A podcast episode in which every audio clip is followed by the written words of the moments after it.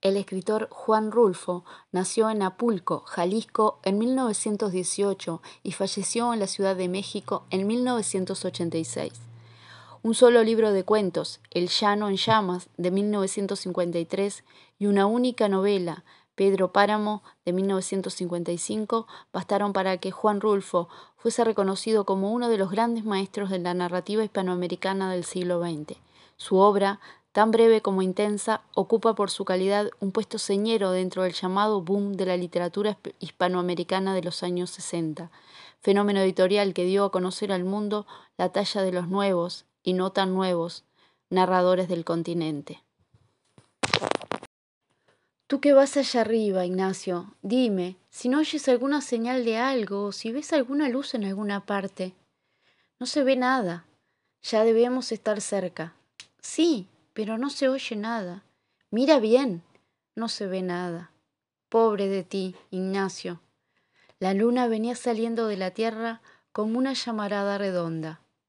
Ya debemos estar llegando a ese pueblo, Ignacio. Tú que llevas las orejas de fuera, Fíjate, a ver si no oyes ladrar los perros. El viejo se fue reculando hasta encontrarse con el paredón y se recargó allí, sin soltar la carga de sus hombros. ¿Cómo te sientes? Mal. Allí estaba la luna, enfrente de ellos, una luna grande y colorada que le llenaba de luz los ojos y que estiraba y oscurecía más sus sombras sobre la tierra. Este no es ningún camino. Nos dijeron que detrás del cerro estaba Tonalla, ya hemos pasado el cerro y Tonalla no se ve, ni se oye ningún ruido que nos diga que estás cerca. ¿Por qué no quieres decirme qué ves? Tú que vas allá arriba, Ignacio. Bájame, padre. ¿Te sientes mal? Sí. Te llevaré a como dé lugar. Allí encontraré quien te cuide. Dicen que allí hay un doctor. Yo te llevaré con él. Te he traído cargando desde hace horas y no te dejaré tirado aquí para que acaben contigo quienes sean. La luna iba subiendo casi azul sobre un cielo claro. La cara del viejo, mojada en sudor, se llenó de luz. Escondió los ojos para no mirar de frente, ya que no podía agachar la cabeza agarrotada entre las manos de su hijo. Todo esto que hago no lo hago por usted, lo hago por su difunta madre, porque usted fue su hijo, por eso lo hago. Es ella la que me da ánimos, no usted comenzando porque a usted no le demos más que puras dificultades, puras mortificaciones, puras vergüenzas. Sudaba al hablar, pero el viento de la noche le secaba el sudor, y sobre el sudor seco volvía a sudar. Me derrengaré, pero llegaré con usted a Tonalla, para que le alivien esas heridas que le han hecho, y estoy seguro de que, en cuanto se sienta usted bien, volverá a sus malos pasos. Eso ya no me importa con tal de que se vaya lejos, donde ya no vuelva a saber de usted, con tal de eso, porque para mí usted ya no es mi hijo. Lo dije desde que supe que usted andaba trajinando por los caminos, viviendo del robo y matando gente, y gente buena. Desde entonces dije, ese no puede ser mi hijo.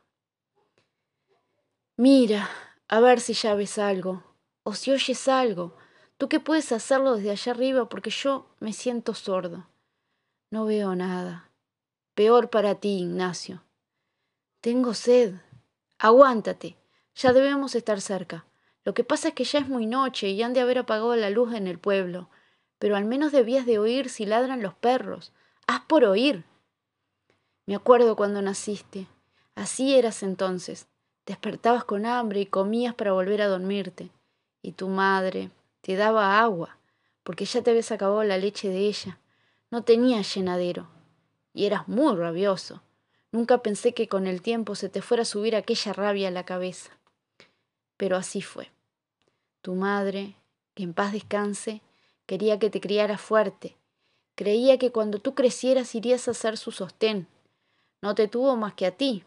El otro hijo que iba a tener la mató.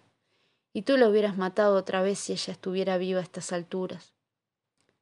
Sobre su cabello el anciano sintió que caían gruesas gotas, como de lágrimas. Lloras, Ignacio. Lo hace llorar a usted el recuerdo de su madre, ¿verdad?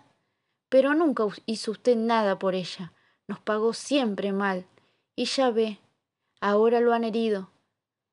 ¿Qué pasó con sus amigos? Los mataron a todos. Pero ellos no tenían a nadie. Ellos bien hubieran podido decir no tenemos a quien darle nuestra lástima. Pero usted, Ignacio. Allí estaba ya el pueblo. Vio brillar los tejados bajo la luz de la luna. Tuvo la impresión de que lo aplastaba el peso de su hijo al sentir que las corvas se le doblaban en el último esfuerzo. Al llegar al primer tejabán, se recostó sobre el pretil de la acera y soltó el cuerpo, flojo, como si lo hubieran descoyuntado. Destrabó difícilmente los dedos con que su hijo había venido sosteniéndose de su cuello, y al quedar libre oyó como por todas partes ladraban los perros. Y tú no los oías, Ignacio. No me ayudaste ni siquiera con esta esperanza.